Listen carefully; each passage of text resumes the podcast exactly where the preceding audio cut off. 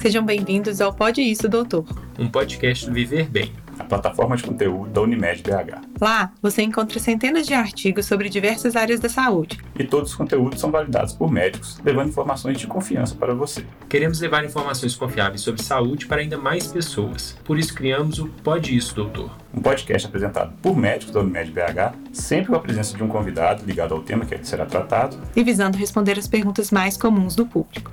Aqui, a gente aproxima especialistas e pacientes e transforma dúvidas em certezas. Eu sou Alberto Pessoa, médico formado pelo FMG, neurologista cooperado e um completo viciado em podcasts, que acho que inclusive é a melhor forma de transmitir e receber informações. Oi, eu sou Ricardo Braga, médico formado pelo FMG e especialista em clínica médica. Sou um entusiasta da medicina baseada em evidências como meio para melhorar a qualidade de vida das pessoas e um apaixonado por podcasts. Duas coisas que se encontram aqui no Pod Isso Doutor. Mais importante, sou pai de dois meninos que eu considero a melhor parte da vida. Eu sou Maria Helena Rangel, formada pelo FMG, fiz residência de clínica médica no Hospital João 23 e residência de oncologia no Hospital Felício Roxo. Sou mãe apaixonada de duas meninas, otimista por natureza e acredito que comunicação e informação são essenciais para se viver bem. Hoje eu serei a guia de vocês.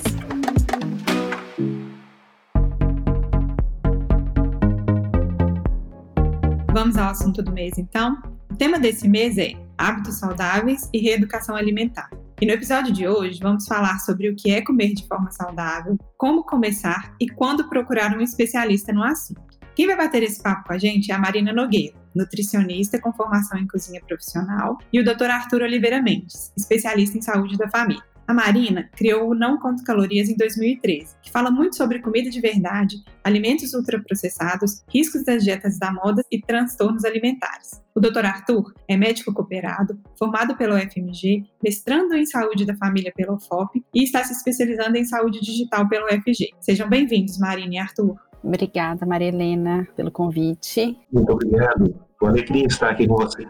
Marina, para começar, o que, que é comer saudável? É, comer saudável é você conseguir comer dentro de um contexto social, cultural, todos os nutrientes, vamos colocar assim, né, necessários para o seu corpo funcionar bem. É, não é só comer, então, legume e verdura, mas é também comer legume e verdura e isso considerando os seus padrões de vida, enfim, as suas, as suas vontades, né? Por que não? Então é se nutrir, mas de uma maneira um pouco mais ampla do que a gente vê por aí sendo falado. E hoje em dia, comer saudável e falar disso tá até um pouco na moda, sabe? Mas a gente vai comer saudável só enquanto estiver na moda ou a gente tem outros estímulos para comer saudável? É, comer saudável, na verdade, não é uma coisa tão natural assim quanto a gente pensa hoje em dia, né? Porque a gente tem muito estímulo visual, por exemplo, de comidas que a gente tem vontade de comer porque elas são feitas para a gente ficar com vontade de comer. Acho que a primeira coisa é as pessoas tirarem um pouco esse peso de, ai, mas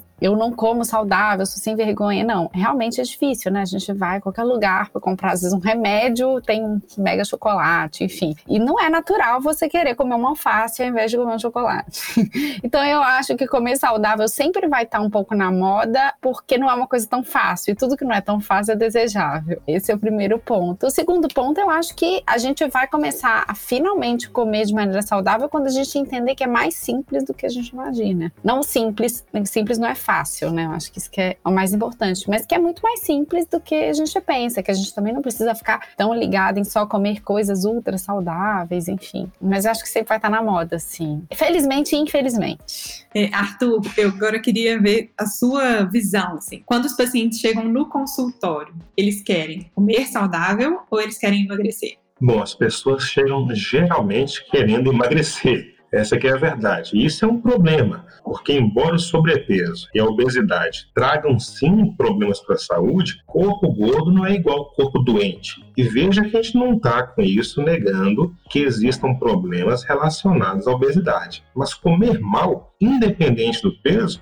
é que traz uma série de problemas para a saúde. Então não é só perder peso. Aliás, muitas pessoas, e Marina por certo vai concordar comigo, elas tentam perder peso se alimentando muito mal, ingerindo uma quantidade e qualidade de nutrientes menos do que o necessário e provocando assim outras carências e problemas de saúde diversos, de diversas naturezas. Nossa, eu gostei muito do que você falou do corpo gordo não é corpo doente, porque do mesmo jeito, corpo magro não é corpo saudável, né? Eu lembro uma vez que eu estava conversando com uma amiga e aí eu falei assim: se eu não posso comer carboidrato, eu não posso comer glúten, eu não posso comer lactose, o que, que eu vou comer? Aí ela falou assim: essa barrinha de proteína que é sensacional. Eu falei, gente, não, não pode ser. Uma barrinha de proteína não pode ser mais saudável do que, sei lá, um pão com um queijo ou que uma fruta. Não dá pra gente ter esse conceito, né? É, e até dessa parte que o Arthur falou do emagrecimento, eu acho que também tem uma ideia errada do que é, porque você muitas vezes emagrecer, e aí a gente está falando como consequência de uma mudança de estilo de vida, não é tornar-se magro. Existem pessoas que não vão ser magras, não é porque elas não têm força juntas, não é nada disso, é por várias questões, porque a pessoa já cronificou meio que aquele peso, a pessoa tem um biotipo também um pouco maior, mas hoje o que a gente tem de evidência, a pessoa se ela perde de 5 a 10% do peso, se você for pensar numa pessoa que está no estado de obesidade, não é tanto assim, ela já tem uma melhora de saúde, óbvio, se essa perda de peso for consequência de mudança de qualidade de vida, muito boa. E eu acho que isso também é um problema, porque as pessoas ficam buscando a magreza no final das contas, quando elas só precisavam mudar de estilo de vida e talvez sim perder um pouco de peso, elas seriam beneficiadas, mas é um pouco, porque é isso, né? Tentando chegar num lugar que ela não vai chegar, ela acaba desistindo e larga todo o trabalho para trás, né?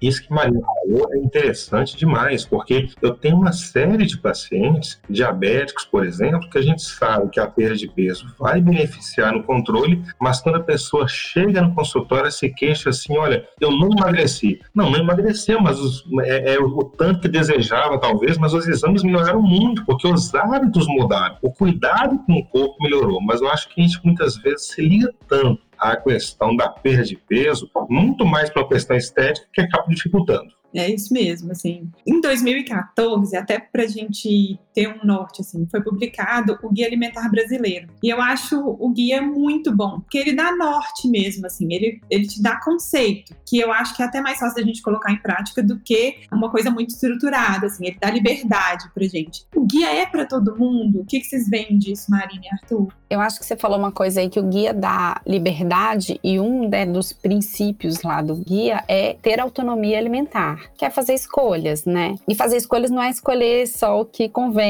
fazer escolhas é escolher de uma maneira em paz. Eu falo com meus pacientes que o, o, importante é você saber escolher falar não em paz e falar sim em paz. Porque também, a, quando a gente fala muito de alimentação, assim, nesse contexto mais amplo, as pessoas ficam achando que é só falar sim, sim, sim. E não é. É você falar não e ficar feliz que você fez uma boa escolha falando não. Porque às vezes o não é muito bom, né? Mas eu sou uma grande fã do guia. É, é um documento referência, né? Mundial, assim. Eu acho ele muito bom justamente por isso. Ele te passa conceitos, ele contextualiza nas várias culturas que a gente tem dentro dentro do nosso país e às vezes dentro de uma própria cidade, porque ele também considera as diferenças sociais e econômicas. E ali está o básico do básico, que é o caminho para solução de, vamos falar que 99% dos problemas. Então, eu acho que ainda é um documento pouco conhecido, mas muito aplicado. Hoje em dia a gente sabe que tem, por exemplo, agora, né, eu moro em São Paulo já tem um tempo, e a gente sabe que tem, por exemplo, creches aqui, eu não sei como que tá em Minas, mas que usam o guia alimentar como ferramenta principal para dar aula para as merendeiras, para as mulheres que fazem a comida, que organizam a comida das crianças. Então, assim, ao passo que eu tenho amigas que atendem em consultório particular que usam o guia como referência para atendimento de outro público. Então, é um documento assim muito completo, que é para todo mundo, que eu acho que ele até devia ser mais explorado, porque ele é muito perfeito mesmo, assim, não tenho o que falar dele. Bem, pelo menos na minha opinião, não sei o que o Arthur acha. Ele que é médico da família, que ainda trabalha mais assim com isso, que vai falar melhor. Mas eu concordo muito com a Marina. O guia ele é fenomenal e o, o que é muito bom nele é porque quando a gente fala de um guia, as pessoas têm um imaginário como se ali constasse um conjunto de dietas pré-estabelecidas. E não tem nada a ver, não se trata disso. O que ele traz são orientações para que as pessoas, como muito bem falou a Marina, possam fazer escolhas, mas mais bem embasadas. Não significa que você vai escolher tudo de acordo com o guia, porque o guia mandou. Mas até no momento em que você diga, olha, isso não me cabe para esse momento, mas que você sabe do que, que se trata e o guia confere essa liberdade. Claro, aquelas pessoas com problemas relacionados é, à alimentação, é, aquelas pessoas que têm alguma doença mais específica vão procurar o um nutricionista, vão procurar o um médico de confiança para conversar. Não se trata disso. Mas o guia, enquanto material para apresentar um norte, uma luz, ele deveria, de fato, ser mais bem divulgado. Ele é de leitura para todas as pessoas. Ele realmente é um material primoroso que nós deveríamos estar utilizando mais.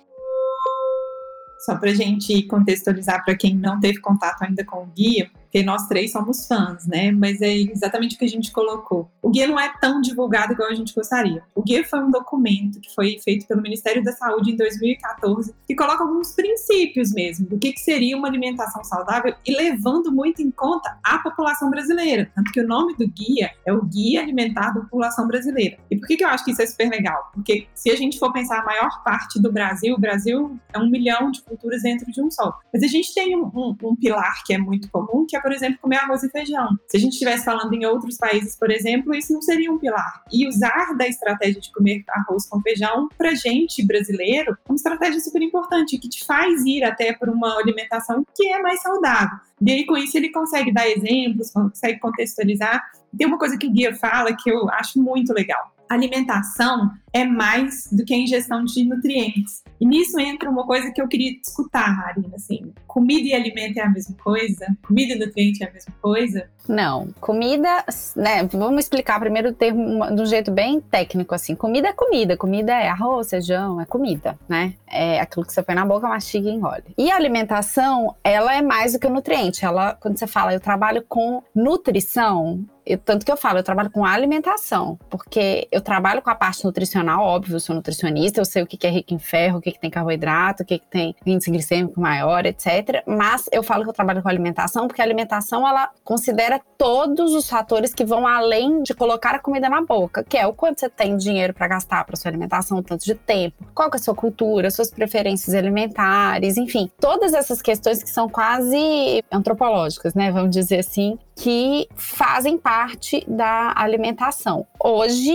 a gente acaba olhando muito para a alimentação de uma maneira nutricional demais, eu acho. Eu brinco que eu falo, eu não sei por que, existe a profissão de nutricionista. Óbvio que eu sei, né, gente? Assim, eu não estou desvalorizando minha profissão. Mas às vezes eu vejo umas coisas e eu falo, o que, que eu tô fazendo aqui? Eu, vocês não precisam de mim, gente. É muito simples, né? Só que virou tanto essa coisa da comida ser um carregador de nutriente que, de fato, agora, né, eu tenho um papel grande aqui justamente para falar, calma, gente, não é só isso, não é só assim, ou isso é que você tem que olhar para o nutriente, né? Então, existe essa diferença e por isso que eu gosto muito quando as pessoas falam assim, eu me alimento e não eu como. Porque, de fato, a gente se alimenta em todos os contextos. Quando você come, é só comer. Comeu ali a comida e tchau, e não pensou em mais nada. O que não é legal, porque eu falo com todo mundo, a gente vai ter que se alimentar para sempre, né? Até o dia da gente morrer, a gente se alimenta. Se a gente tratar a alimentação como só uma comida, um carregadorzinho de nutriente, a nossa vida vai ser muito chata, porque é difícil, né? E a gente não pode esquecer do contexto social mesmo, assim, porque a gente não fala assim, ah, a gente vai encontrar numa festa e a festa não vai ter comida. A comida ela une, assim. Eu sou de uma família italiana, então a gente se une para fazer nhoque, sabe? Assim, pré-pandemia a gente ainda tinha essa oportunidade. É, se você pensar interior de Minas, os enterros, os velórios têm comida, né? Assim, é,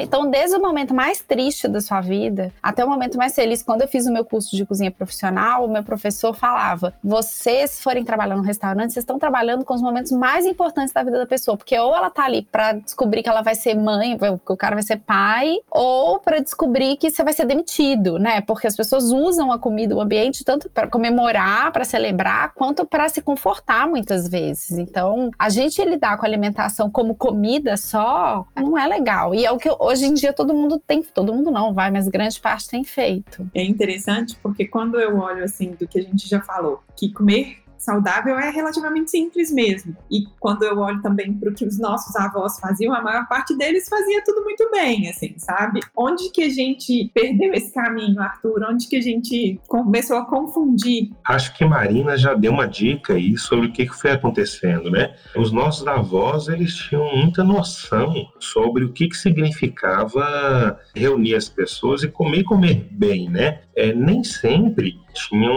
um aporte nutricional adequado adequado se a gente fosse colocar as coisas nesse termo. Só que hoje a gente passa por um momento em que a gente corre o risco de fazer o contrário, né? De de repente a gente conseguir medir todas as calorias, a gente mede quais são os aportes de vitamina, mas a gente acaba comendo muito mal, porque aquilo passa a não ter sentido.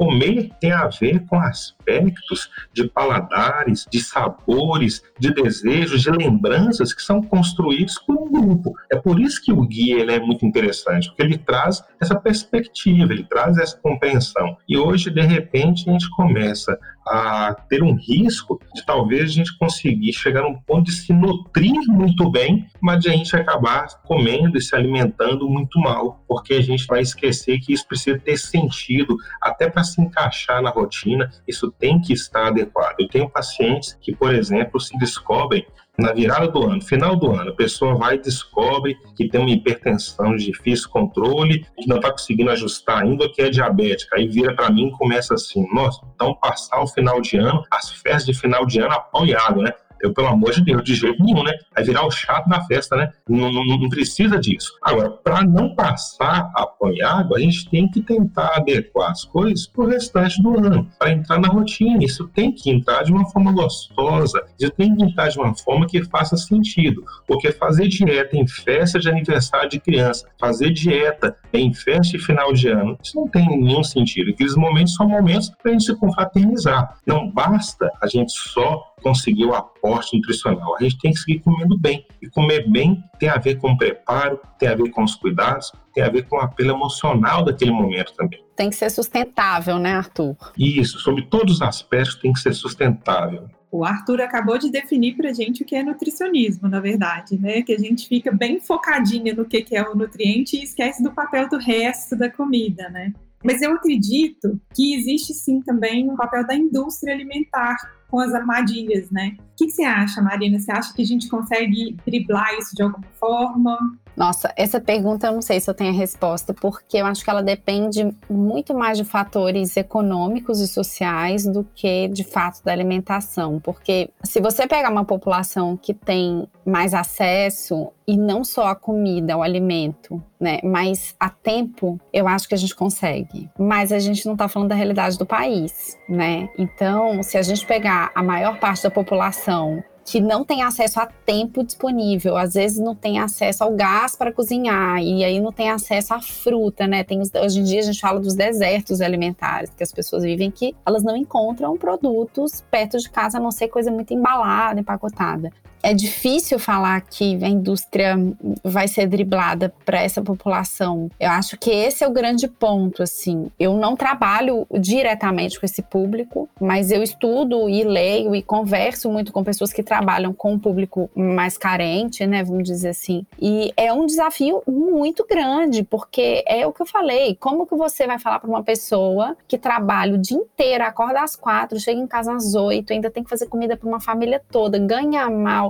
enfim, tá tudo errado ali, né? Tá tudo inadequado para ela chegar em casa e cozinhar um arroz e feijão com prazer. Ela não tem nem o gás, nem o arroz, nem o feijão, nem o prazer. É muito mais fácil ela fazer um macarrão instantâneo. Então eu acho que são discursos diferentes. Agora, se a gente falar para pessoa que tem o mínimo de acesso, eu acho que a gente consegue driblar, mas é o que você falou, sem romper de uma vez, porque esses produtos ultraprocessados, eles estão aí e eles até têm uma função, né? Assim, eles facilitam muitas vezes alguns alguns pontos. Isso só não pode ser a base da nossa alimentação. Agora, fazer parte, eventualmente, comer uma coisa ali, outra aqui, ok, né? Eu também acho que a gente não pode ser tão rigoroso assim. Então, eu acho que é isso. Não tem resposta, mas tem resposta. Só que a resposta não está na nutrição. A resposta está em mudanças socioeconômicas. Esse é meu ponto de vista, né? Eu vou citar agora o Michel Poulain, que ele tem uma frase que para mim é bem ilustrativa. Coma comida, não em excesso, principalmente vegetais. Opa, é o Ricardo aqui. Deixa eu entrar nessa conversa. O Michel Polan é um jornalista americano, autor do livro Em Defesa da Comida, onde ele resumiu o que é comer saudável com a frase que a Maria Helena acabou de citar. Comida é para frisar comida de verdade, exatamente o oposto de ultraprocessados, um outro termo que apareceu aqui. Só para ficar mais claro, ultraprocessados são aqueles alimentos que foram tão mexidos pela indústria, com corantes, conservantes e outros antes, que a essência do alimento não está mais ali. Um exemplo são os salgadinhos de pacote. Já o não em excesso e principalmente vegetais são bem autoexplicativos. Bora voltar para o episódio. Arthur, é difícil comer saudável? Olha, é difícil porque tem a ver com a construção de hábitos. E já bem comentado aqui, a gente está exposto a muita informação e muito estímulo para que a gente possa atender um prazer imediato. Ora, não é que esse prazer ali não possa estar relacionado a uma boa alimentação, mas como a Marina bem disse, a gente não pode se configurar a base, o padrão da nossa alimentação todos os dias. É preciso construir um hábito. É igual atividade física, eu costumo falar com o pessoal, né? Você tem que começar e construir aquilo dentro da sua rotina. Não é fácil, você precisa começar de algum lugar, não é começar na segunda-feira. Eu tive um professor que brincava o seguinte, que segunda-feira é o dia da mentira, né? Porque todo mundo vai começar na segunda-feira. Não, vai começar hoje, começar agora. Você tem escolhas que pode fazer no dia a dia. Você pode optar por dizer, olha, eu não vou seguir só com esse alimento processado aqui, eu, eu posso tentar uma coisa diferente. Porque se a gente também se acostuma a só seguir naquilo que é mais rápido, naquilo que é mais fácil, esse vai ser um hábito difícil tirar depois. Então, assim, não é simples, não é fácil, mas é possível sim.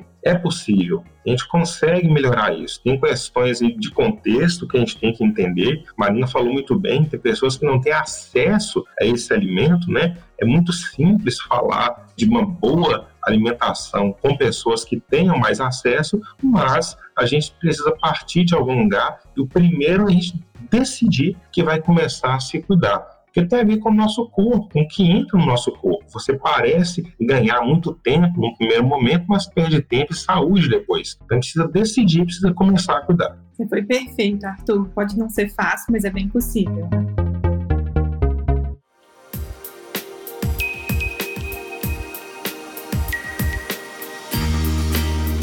Agora, a gente consegue entender um pouco sobre os conceitos, sobre o que, que é alimentação saudável, mas mesmo quando a gente entende isso, eu já tinha até falado com vocês antes, nem sempre isso faz com que seja fácil começar quando a gente entrou na pandemia, eu comecei a rever os meus hábitos alimentares e eu sou uma pessoa que eu estudo isso, eu sei sobre alimentação, mas mesmo assim, para mim foi difícil, assim. Será que eu ia jogar tudo que eu estava fazendo até então fora e começar do zero? Eu achei essa fase de iniciar uma comida mais saudável, eu achei difícil. E a minha estratégia foi escolher, assim. Então eu escolhi é, fazer um dia que eu não comia carne, eu escolhi fazer uma coisa que parece super simples, que é beber o tanto de água que a gente tem que beber, e fui escolhendo estratégias. E às vezes não é tão simples a gente tecer esse caminho de como começar, sabe? Marina, como que a gente começa? Eu acho que a primeira coisa é tirar também a coisa romântica de que é, ai, comer saudável, tão gostoso e tão fácil. Enfim, é isso, é simples, mas não é fácil. Se a gente for olhar do ponto de vista de comportamento humano, a gente vai muito atrás de recompensa. E aí que você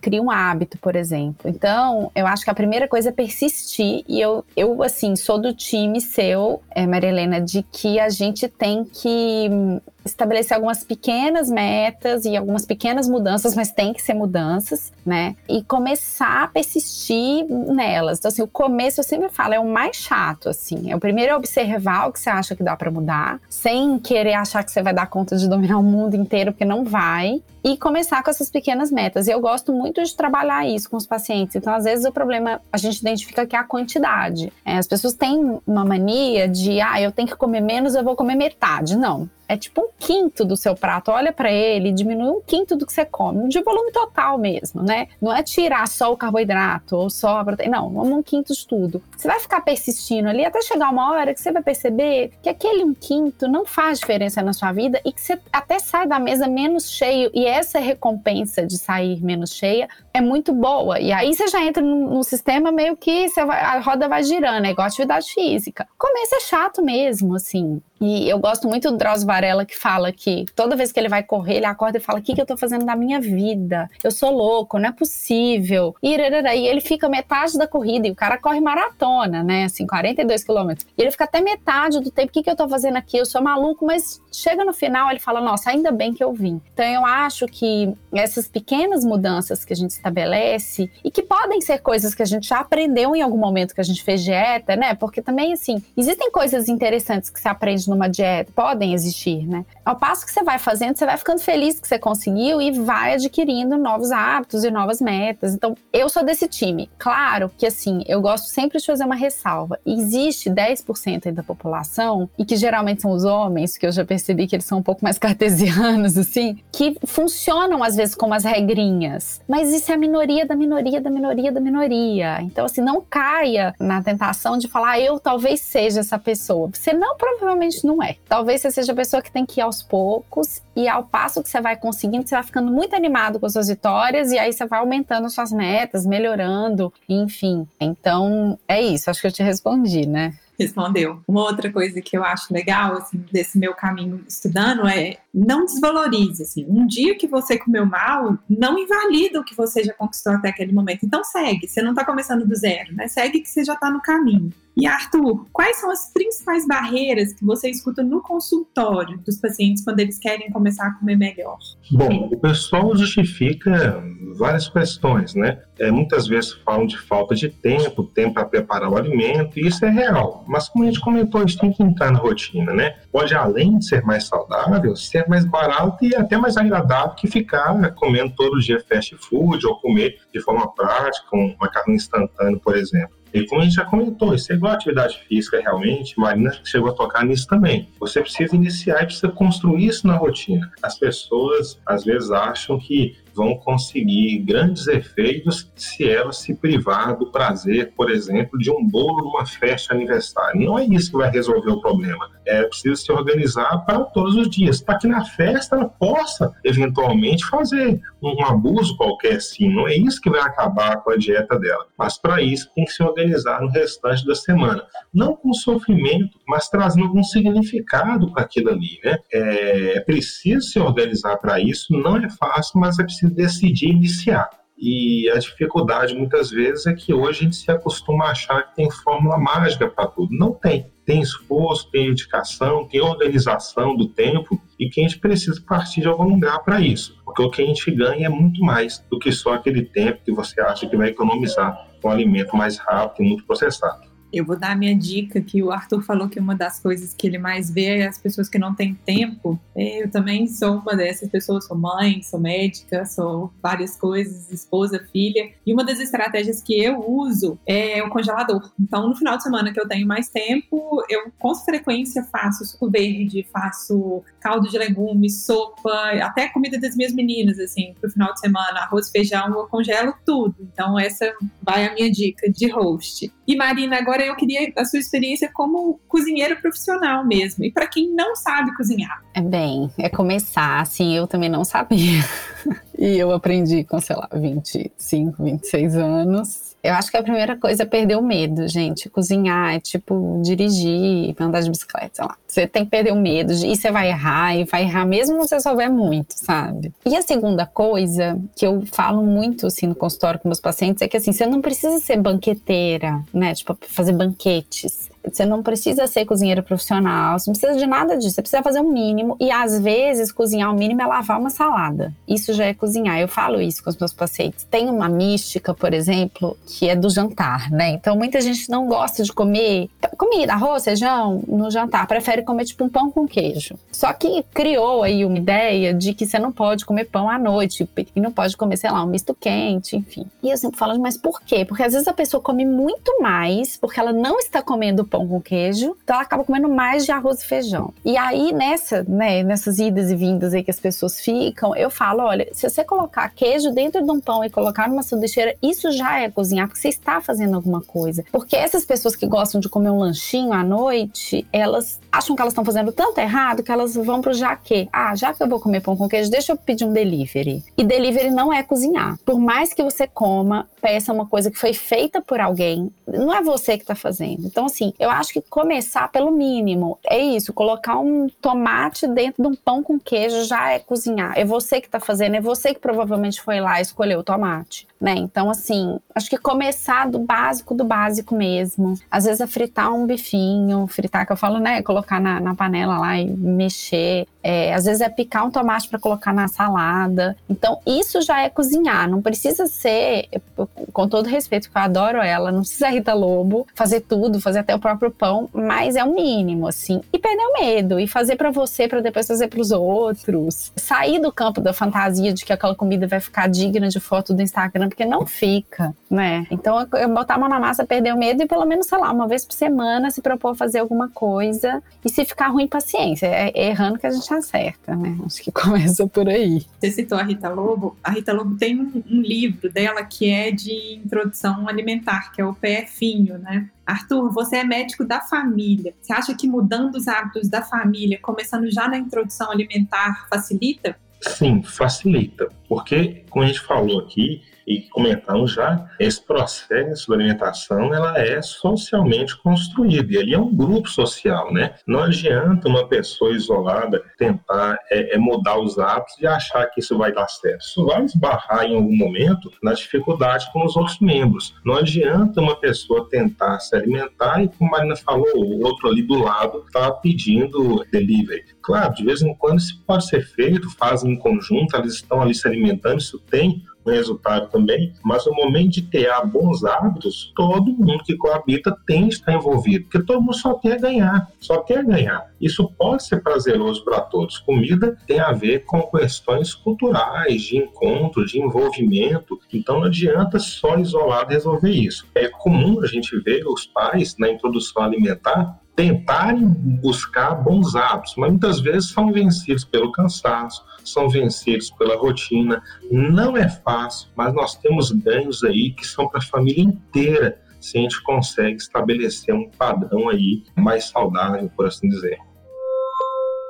Maria Helena, posso comentar uma coisa sobre isso de introdução alimentar? Claro. Na verdade, são duas. Uma que eu tenho um filho de dois anos, né? Então eu passei pela essa fase de introdução alimentar no início da pandemia, quase. Eu sou nutricionista, eu cozinho comida, e é isso. Assim, introdução alimentar não é uma coisa tão simples como as pessoas imaginam. E eu tenho um filho bem seletivo, assim, ele é bem rigoroso para comer. Ele não é a criança que, que come melhor do mundo, assim, né? Que come aquele prato super verde, amarelo, vermelho, né? Mas o que eu percebo é que por eu ter uma relação com a comida e saudável no sentido de da relação por mais que me estresse, às vezes ele não tá comendo do jeito que eu acho que ele devia estar tá comendo, é um estresse que passa. É ali, tipo, ai meu Deus, não é possível que essa criança não vai comer de novo. Mas aí você segue em frente. E quando a família tem uma boa relação com o alimento, com a comida, fica mais fácil, porque até a parte difícil não te estressa tanto. Agora, se você é uma pessoa que vive com a cabeça na dieta e no nutriente, no nutriente, gente, é, é deve ser um inferno na terra, porque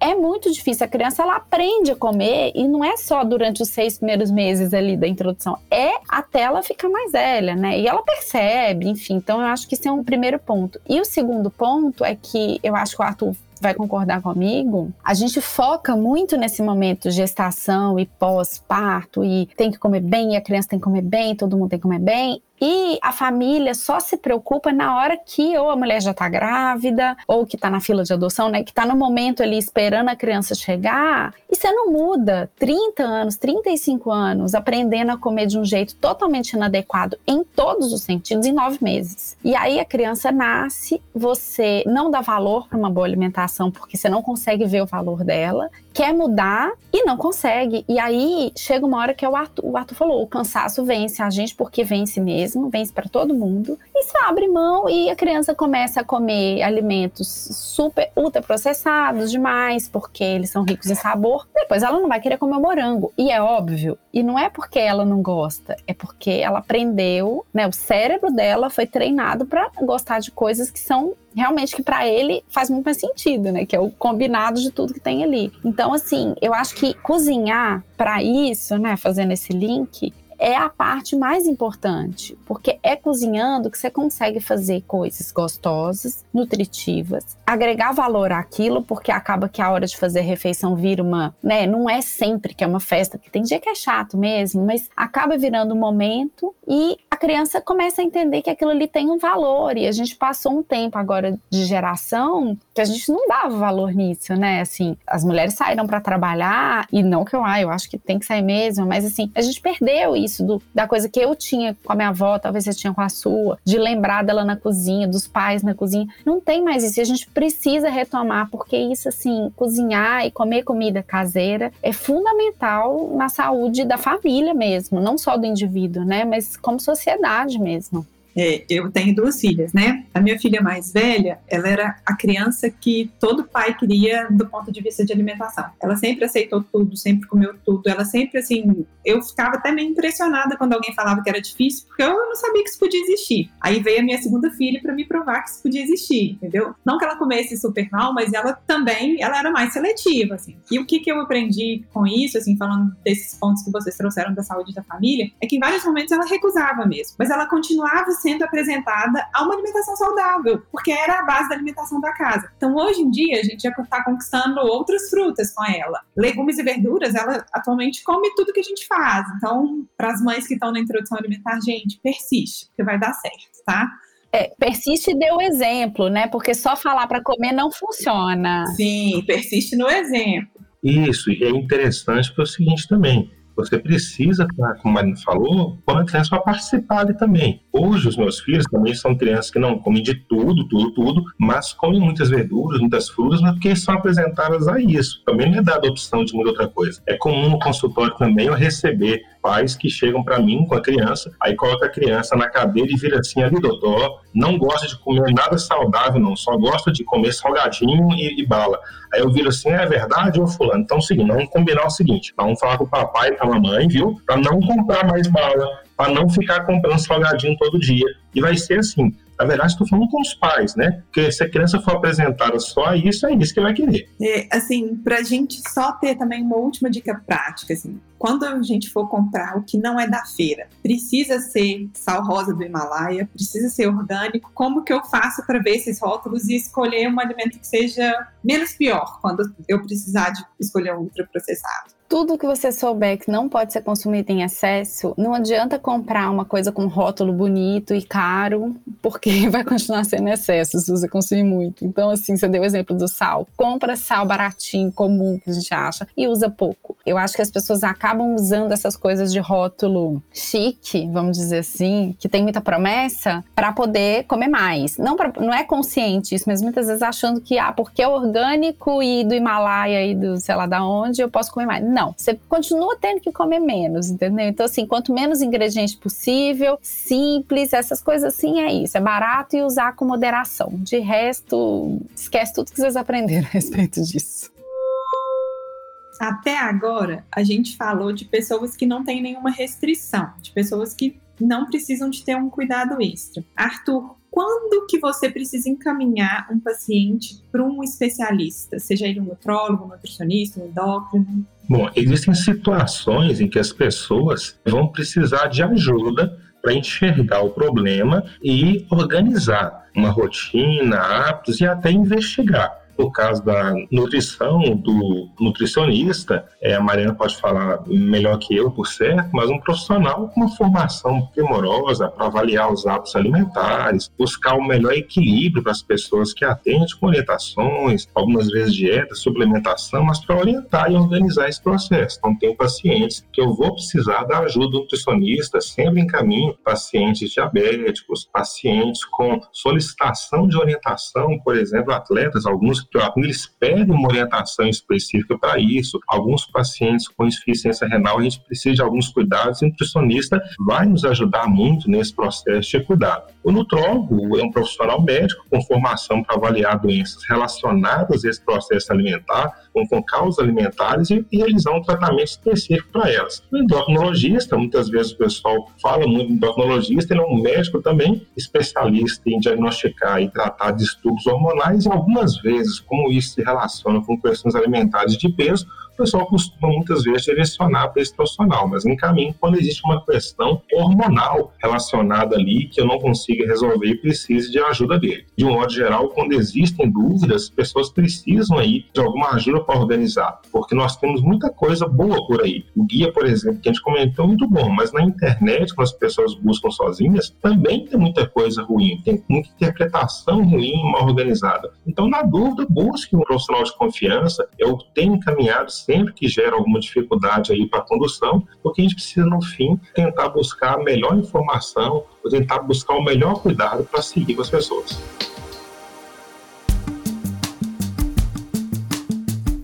A gente está chegando no final desse primeiro episódio. E aí eu queria que Marina e Arthur, se vocês tiverem alguma dica de algo extra para quem está ouvindo a gente, que quiser se aprofundar no tema de alimentação saudável, pode ser o podcast da Marina, pode ser série, pode ser livro, fica à vontade para dar essa dica extra além do guia alimentar, eu queria indicar o podcast da Marina. eu acho que é o que a gente poderia fazer de adequado aqui, acho que é muito bom. Obrigada, Arthur, pela recomendação. Ele tá meio parado desde o ano passado, mas agora eu vou retomar. Bem, então, né, vou fazer minha autopromoção aqui, o podcast, o Instagram, o blog também tá parado, mas tem muito texto legal, antigo, que eu não conto calorias. Eu gosto muito do Michael Pollan, eu gosto muito do Em Defesa da Comida, acho que é um dos livros mais legais, assim, de ler. Também acho que o Guia da População Alimentar é uma boa alternativa. Tem duas coisas que eu indicaria. Uma é uma entrevista da Rita Lobo, inclusive, que a gente falou dela com o autor do livro Nutricionismo. O livro é um pouco denso, eu não acho que ele é uma leitura tão fácil, então eu super recomendo a entrevista dela com ele, deve ter no YouTube, enfim, se jogar no Google acha. O Viver Bem também é uma indicação que eu acho que vale a pena. E uma outra coisa são essas séries que tem no Netflix sobre alimentação, tipo Chef's Table, tem o Cooked, que é o Cozinhar, que é baseado no livro do Michael Pollan, que eu acho que são séries que falam de alimentação de um jeito muito bonito e que melhor do que ficar assistindo os outros que falam só de nutriente. Então são as recomendações que eu deixaria aí. Ótima lembrança, Marina. Vou reforçar a indicação e falar para todo mundo acessar sim o site do Viver Bem, que tem muito conteúdo legal e acrescentar o site da Rita Lobo, Panelinha, e todos os cursos e vídeos que ela tem. Ela tem plataforma no YouTube, ela tem vídeo na net, para quem tem net, e aproveitar todos esses conteúdos dela e do Viver Bem. A gente chega no fim desse primeiro episódio do Pode Isso Doutor. Eu queria agradecer muito a presença da Marina, do Arthur, dos meus colegas Ricardo e Alberto, que tiveram todas as etapas do processo comigo. Foi um prazer conversar com vocês e eu espero que o pessoal que está ouvindo tenha se divertido e gostado tanto quanto eu. Obrigada pelo convite de novo, gente. Muito obrigado. Tudo de bom para vocês.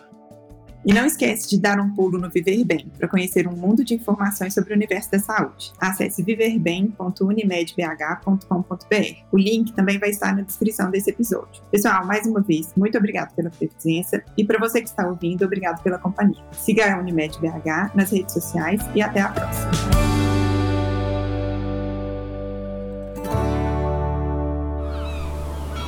Este podcast foi editado pela Maremoto.